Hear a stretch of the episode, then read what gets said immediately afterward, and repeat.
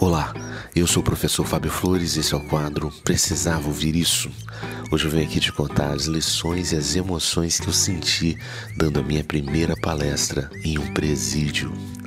Cara, que experiência intensa, mas intensa mesmo. Para começar, lá não era exatamente um presídio, é uma unidade de atendimento socioeducativo. Para lá vão os adolescentes em conflito com a lei ao invés deles ficarem numa cela ociosa, eles fazem atividades. Eles frequentam uma escola interna, eles fazem atividades esportivas, atividades culturais e, eventualmente, recebem uma visita externa de um palestrante, de um padre, pastor, artista, alguém que possa dar um bom testemunho, um bom depoimento para eles. Ontem foi o meu dia. Assim que eu recebi o convite, eu já aceitei de bate-pronto e fui lá Fui lá partilhar meus conhecimentos sobre inteligência emocional para esse público que eu considero tão especial. A primeira coisa que me impressionou foi o número de agentes de segurança dentro do auditório. Eram muitos, eram muitos mesmos. Eles estavam espalhados por todo o auditório e alguns sentados nas cadeiras entre os internos. Aquilo ali foi um ponto de tensão inicial. Eu fiquei muito impressionado. Falei, cara, se tem tanta segurança assim, o que que tá havendo?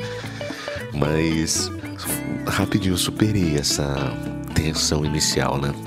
A segunda coisa que me impressionou foi o olhar dos internos. Eram olhares fulminantes, olhares avaliativos e desconfiados. O terceiro ponto que me chamou muita atenção foi o tempo que eu demorei para quebrar o gelo. De maneira geral, eu uso nas minhas palestras algumas técnicas de humor que quebram o gelo da plateia em menos de um minuto. Ali demorou, demorou um pouco mais. Foram cinco minutos de desconfiança da plateia em relação à minha presença ali. Mas quebramos esse gelo também. E depois que eu quebrei o gelo, eles começaram a descruzar os braços e a sorrir com o olhar. É, eu gosto muito de ler a linguagem corporal da plateia. E nesse momento, a plateia baixou a guarda e me disse assim de maneira não verbal algo como: Parece que esse cara é legal. Vamos dar uma moral para ver se vale a pena. E observando a plateia, eu percebi que tinham meninos e meninas de diversas fases da adolescência. Para você ter ideia, Bem na primeira fileira tinha uma menina de uns 15 anos com uma filha recém-nascida no colo. Na fila intermediária me chamou muita atenção a presença de meninos muito novos, algo em torno de 12 anos. Cara, 12 anos. Aquilo choca. O bacana foi notar que os mais velhos, talvez até por mais tempo de internação, eles demonstravam uma excelente relação com os professores e com os agentes de segurança. Eu faço questão de dizer para você o seguinte, que sempre a minha palestra começa com humor.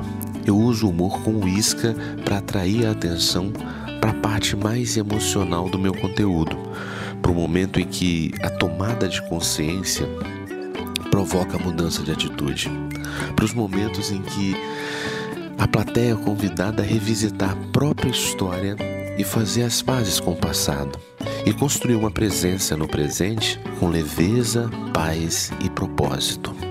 E nesse momento mais emocional da palestra, eu vi alguns olhos brotando lágrimas.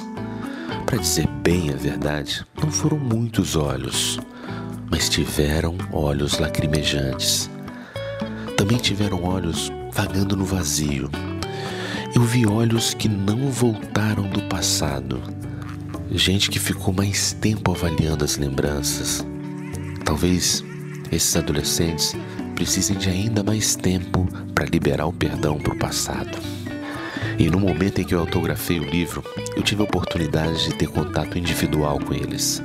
E eu ouvi muita coisa bacana muita coisa bacana. Teve um menino de uns 14 anos que me disse o seguinte: Eu queria ter tido na minha vida alguém como você para eu conversar. Olha que pesado, hein? Teve uma menina que falou o seguinte: que era a primeira vez que ela teve vontade mesmo de ler um livro. Melhor elogio que eu poderia receber, né? um autor, né? Você quer ser lido, ainda mais lido pela primeira vez com alguém tão desejante.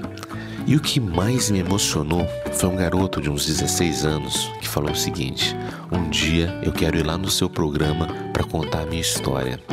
E eu perguntei para ele: Sua história é legal? Ele falou bem assim: Ainda não, mas vai ser. Cara, que pancada, meu amigo. Que pancada. Sabe aquela ficha que cai e você fala: Poxa, tudo valeu a pena. Valeu a pena eu ter vindo aqui. E quando ele me falou isso, que a vida dele ainda não tinha sido legal, mas vai se tornar, eu mostrei para ele lá no final do livro todos os meus contatos em redes sociais. E falei o seguinte para ele: se você sair daqui na moral e der a volta por cima mesmo, eu te garanto que você vai ser entrevistado no Bom de Papo.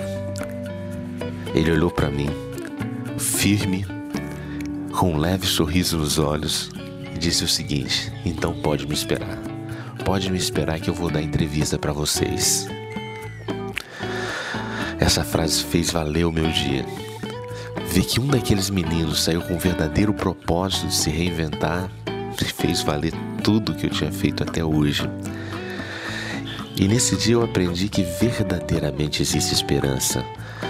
Minha esperança, na verdade, já havia sido acesa quando várias pessoas doaram o meu livro para esses internos. Eu fiz a campanha e eu pude levar 100 exemplares do meu livro Deixe para trás o que não te leva para frente. E cada uma das pessoas que doou o livro, ela esteve comigo lá dentro. Nós plantamos 100 sementes dentro daquela unidade de atendimento socioeducativo. Nós temos então 100 razões para esperançar. Muito obrigado. Essa foi a dica de hoje. Se você acredita que mais alguém precisava ouvir isso, compartilhe essa mensagem. Se quiser conhecer mais dicas, procure no YouTube o canal Precisava Ouvir Isso. Um forte abraço e até, até a sua vitória.